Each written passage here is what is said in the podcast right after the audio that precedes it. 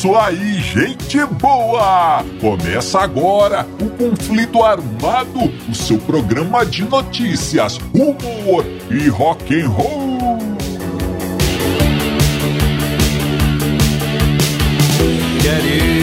E vamos para as manchetes de hoje. Guns N' Roses e o Exterminador do Futuro. Novidade. Conheça a letra original de Yesterday. Toda certeza. Dinho Ouro Preto e suas aventuras com a Playboy.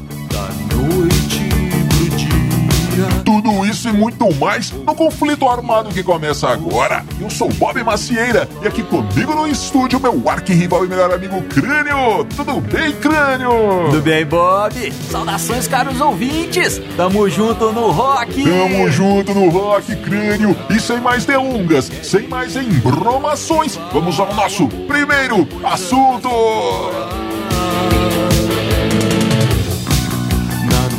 É, amigo ouvinte, começando o nosso programa Conflito Armado de hoje, trazendo uma história que completa 30 anos agora em 2021. É, e temos dois protagonistas nessa história. Um é os nossos queridos amigos do Guns N' Roses. E o outro, o grande ator, grande mesmo, né, cara? Deve ter uns dois metros ali, o Arnold Schwarzenegger. É, cara, tudo aconteceu em julho de, de 91, 1991, que saiu o filme Exterminador do Futuro 2, com Arnold Schwarzenegger, que nós vamos chamar a partir de agora de Arno- Arnoldão, para facilitar, é, cara? É. O filme estrelado pelo Arnoldão e com músicas do Guns, música do Guns N' Roses. E como que foi essa história aí? Durante a pré-produção ali do filme, o crânio, os engravatados do estúdio de cinema é, decidiram que é, seria uma boa fazer um clipe, um videoclipe com uma banda para promover o filme. Lembrando que é 91, o auge da MTV no mundo inteiro. Então decidiram que seria uma boa. E foram lá falar com o Arno, Arnoldão. É. E o Arnoldão falou: Caras, eu acho que é uma boa ideia, hein? Uma banda de rock. O rock está no auge, vai ser legal. Vamos ver aqui nas paradas quem que é a banda mais quente do momento. Foram lá, olharam na Billboard e quem que estava lá no topo? Eles, os Guns N' Roses. E o Ar Arnoldão falou, olha aí, cara, Guns N' Roses. No filme tem rosas. E no filme também tem guns, tem armas, então acho que isso vai dar certo, hein? E o, o, o Schwarzenegger eh, ficou tão empolgado com a história, crânio, que chegou a convidar os caras da banda para sua casa e para uma prévia do filme com, com o elenco, a equipe técnica e os caras do Guns ali num cinema particular na casa do Arnoldão. Imagina. É. E o, o Axel ficou empolgado, gostou sim do filme e quando acabou ele disse: Estou dentro, estou dentro, cara. Pode contar comigo. E, claro, uma coisa interessante é o seguinte: é, esse filme é o Exterminador do Futuro 2. O primeiro filme é lá de 1984. E a música escolhida para entrar no filme 2 foi You Could Be Mine, como todo mundo sabe, que Aham. também era mais ou menos dessa época. Olha só, o Guns chegou a trabalhar essa música é, durante as gravações do primeiro disco, Appetite for Destruction, lá em 87. Então, essa música é mais ou menos da época do primeiro filme. Olha só. mas acabou não entrando, né? Todo mundo sabe, não entrou no primeiro disco. Mas Crânio, eu fico aqui pensando que época inspirada. Além de todas as músicas que, que saíram ali no primeiro disco do Guns, né? Aham. Praticamente todas foram sucesso, todas as músicas tocaram, É. todas as músicas são geniais. O que sobrou ainda era You Could Be My, outra música sensacional. Que época inspirada. Mas tudo bem. Por falar em inspiração, crânio. Essa música aí Pois é. falava originalmente sobre cocaína. É, You Could Be Mine, na verdade, chamava-se Talking Cocaine. E, e- e eles chegaram a colocar um pedaço da letra da música no encarte do Appetite for Destruction, apesar da música não ter entrado. E o Duff, em uma entrevista na época, disse que, a- que essa música era sobre as garotas de LA, as garotas de Los Angeles, que usavam muita, mas muita cocaína. É tudo que elas iam fazer tinha que ter uma cafungada antes. e, e o Duff teve a cara de pau, crânio, a pachorra de dizer.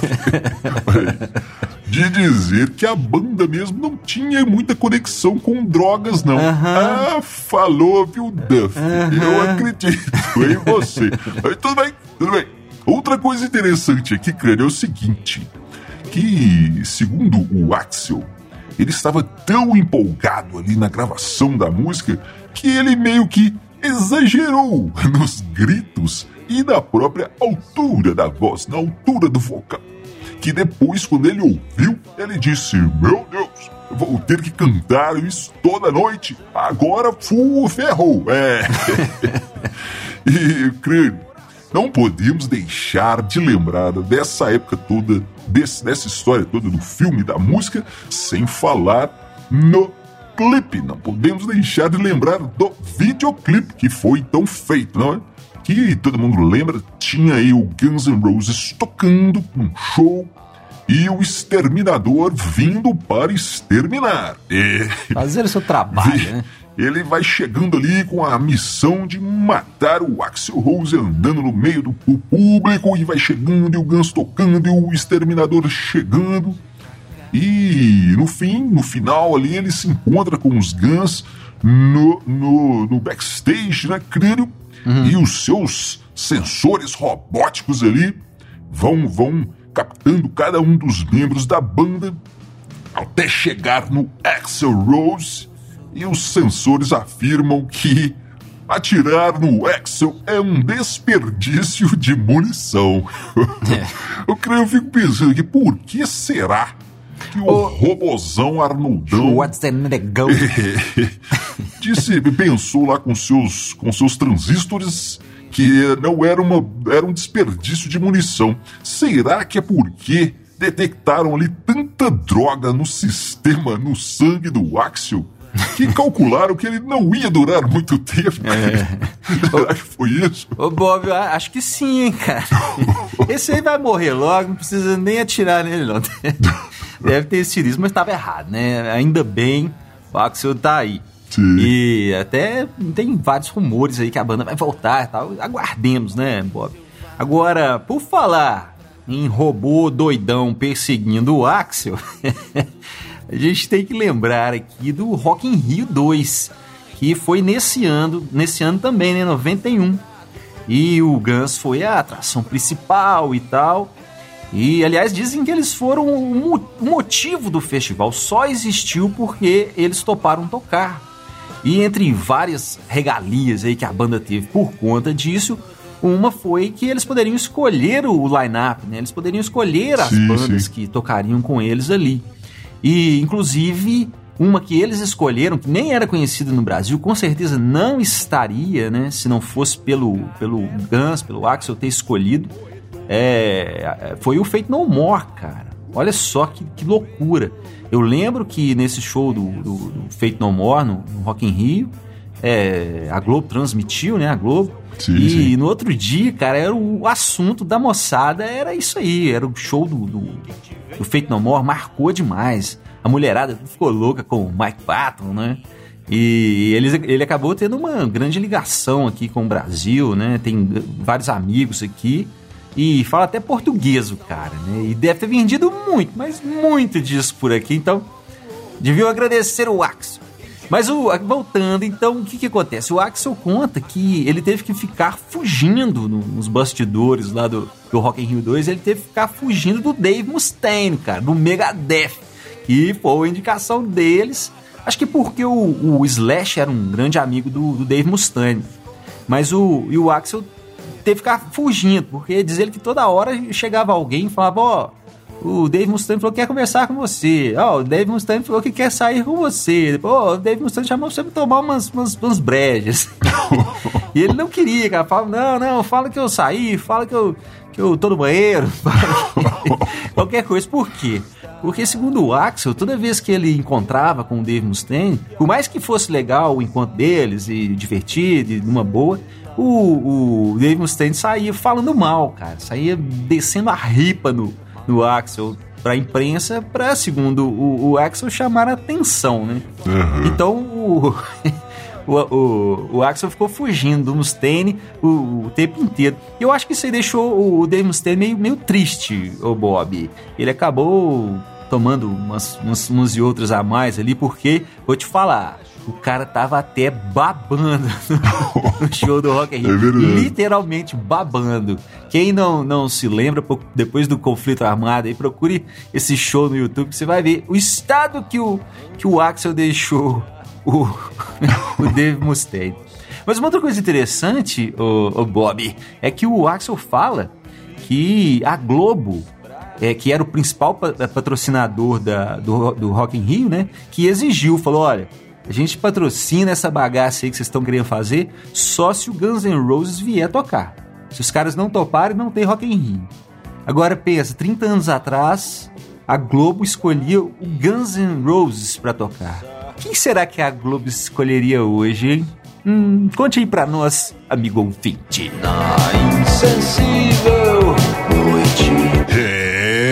Amigo ouvinte, você já conhece as nossas redes sociais? Procure os Dillions na, no YouTube, no Facebook, no Instagram e também no Spotify ou qualquer uma que seja sua sua seu, sua plataforma de streaming. Os Dillions você nos encontra e tem conteúdo muito diversificado para você se divertir. Olha aí, crânio, essa história agora é do incontestável compositor Paul McCartney. Ah, sim. Sir Paul McCartney, o compositor, que tem uma obra crânio que é, no mínimo, um guia, um manual de música pop, não é?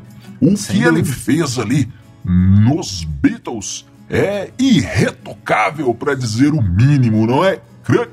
Só Sim. música boa, só música atemporal.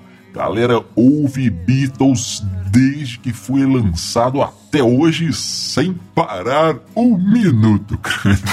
e também tem a carreira solo, né? O Boss Beatles, que vem lá dos anos 70 até hoje, até 2021. E nessa carreira solo, ele já fez muitas experimentações, inclusive esse disco novo do, do Paul traz participações aí de artistas contemporâneos e, e sempre foi assim, né? Sempre Paul trazendo ali a contemporaneidade para sua música, ah, crânio, isso aí teve altos e baixos, mas ainda assim é uma carreira única na indústria musical. Inclusive, Paul McCartney é o músico mais bem sucedido de toda a história. Eita! É muito é grande. É muito é, dinheiro é. que tem ali, crânio, muito talento também, né? Agora, de todas as composições de Sir Paul McCartney, talvez talvez com certeza a mais icônica é Yesterday. E literalmente essa música já foi gravada milhares e milhares de vezes, milhares e milhares de covers já foram feitos, crânio, artistas do calibre de Elvis Presley, Frank Sinatra, todo mundo já é, regravou Yesterday. Mas tem um detalhe, um detalhe muito importante, muito interessante, que é o seguinte: nenhum, nenhum desses artistas, nenhuma dessas gravações foi feita com a letra original. Olha aí. É. O que, acontece, cara? O Paul McCartney, na época da composição de Yesterday, morava num apartamento né, né, no, no, no alto da casa da namorada dele, Jane Asher. É, namorada dele na época. Então, certo, certo, certa manhã, Paul McCartney acorda e do lado do, do- do- da cama dele tinha um piano. Ele acordou com é, uma, uma melodia na cabeça, uma música na cabeça. E ele pensou: eu conheço essa música ou não? E foi para o piano, crânio, e começou a procurar ali os, os, os acordes. E achou os acordes ali da, daquela melodia, daquela música que ele tinha na cabeça e ficou pensando: será que eu conheço isso? Será que eu não conheço isso? Isso foi original? Que, que aconteceu? E ele pensou, inclusive, crânio, no, no pai, no pai do Paul McCartney. Pensou no pai dele, que gostava muito de jazz, ele ouvia muito jazz, então. Ou até chegou a pensar que aquilo era alguma música antiga que o pai dele gostava de ouvir e tal. Então o que, que ele fez, crânio? Ele saiu mostrando aquilo ali para todos os amigos, todos os conhecidos dele. Chegava, cara, olha, escuta isso aqui, você conhece, você conhece isso?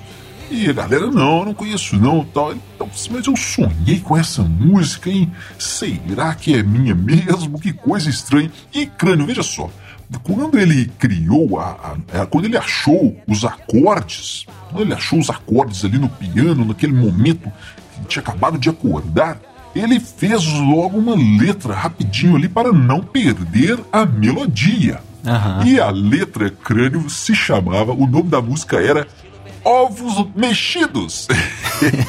Scramble Eggs. Inglês, evidentemente. E a letra que ele escreveu, crânio, um pedaço da letra a gente traz aqui para o nosso amigo ouvinte, que é o seguinte: Ó, você é ovos mexidos. Oh, my baby, você tem. Você tem pernas lindas. Ovos mexidos. Oh, baby, como eu amo as suas pernas. Esse é um pedaço da Yesterday original, crânio. Será que isso faria sucesso? É, Bob. Olha, eu acho até que faria, cara, porque é uma, é uma melodia tão, tão bonita, né? Uma música tão bonita que Sim, mesmo sim. com a letra avacalhada dessa aí, faria sucesso, apesar que eu acho que com essa letra o Frank Sinatra não ia querer regravar, não, mas... e o que que acontece? É, eu- obviamente mudaram o título, né? Ovos Mexidos virou Yesterday. E, e isso aí, essa história como que chegou no Yesterday, há controvérsias ao longo do tempo, né? Até o John Lennon, o George Martin já chegaram a dizer que eles, eles sugeriram Yesterday e tal. Enfim, essa história não é muito bem é, contada, não. O fato é que virou o que virou, né? Sim, Agora, tem uma, tem uma história que diz que é o seguinte, que se você pesquisar aí nos confins da, da Deep Web, nos Olha. confins da internet, existe a letra original e talvez até uma demo com essa letra aí. Agora, eu vou te falar uma coisa, Bob. Eu detesto versões de música, cara. A música tem que ser original. Você pode fazer um cover e tal, mas não avacalha a letra, não. Nem tradução eu não gosto. Quanto mais e principalmente zoeiras. Galera que faz versão zoando Paródia, as né? músicas, pra mim, é o fim do mundo, cara. Você lembra uma galera que tinha uns dois patetas que faziam umas paródias de música com, com receita, com culinária? Sim, cara, sim. aquilo pra mim é o terror. Porque entra na cabeça e estraga a original. Você não consegue mais ouvir a original do jeito que ela era. Ou seja, se alguém algum dia encontrar essa versão original da Yesterday, por favor, não me mostre essa tosqueira. Mas pensando bem, ô Bob, foi o Paul McCartney que fez, né? É, talvez seja legal, talvez eu queira ouvir. É, crânio, e agora Ah, vamos para a última parte da nossa série Roqueiros e a Playboy. Bora. E o nosso personagem de hoje, crânio, é Dinho Ouro Preto, o cara do capital inicial. Ele conta o seguinte: que a primeira, a primeira interação dele com a Playboy foi constrangedora. O que que aconteceu?